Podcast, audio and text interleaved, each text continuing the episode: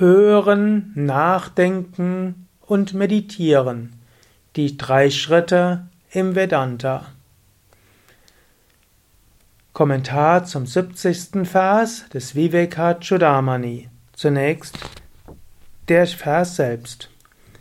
Der nächste Schritt für den Aspiranten ist das Hören der Unterweisung, das Nachdenken darüber, verbunden mit langer, andauernder, ununterbrochener Meditation über die Wahrheit.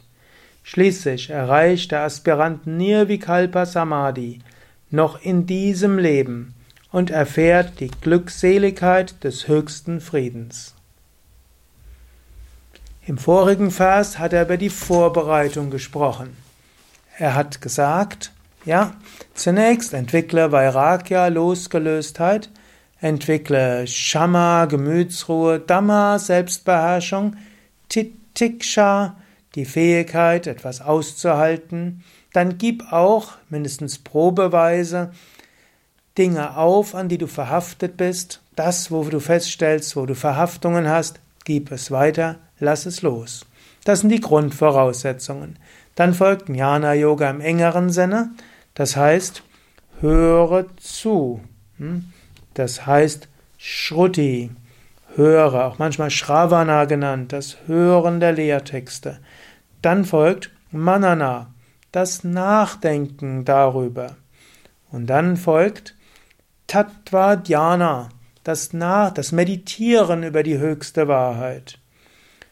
Und wenn du das für lange Zeit machst, Chiram, Nitya, dauerhaft, Nirantara, ohne Unterbrechung, wie ein weiser Muni, Tata, dann kommst du zum höchsten Zustand, Avikalpa, Para, zum höchsten. Und so kommt Nirvana, Sukha, das Glück der Erlösung, Nirvana. Gut, so bereitet er dich nochmals vor. Er wird dich unterweisen, was ist die Wahrheit. Dann musst du darüber nachdenken, es in die Praxis umsetzen. Dann solltest du auch darüber meditieren, in der Meditation den Intellekt überschreiten. Dann folgt die Verwirklichung in Nirvikalpa Samadhi. Du erreichst Nirvana, den höchsten Bewusstseinszustand, der gleichbedeutend ist mit Befreiung.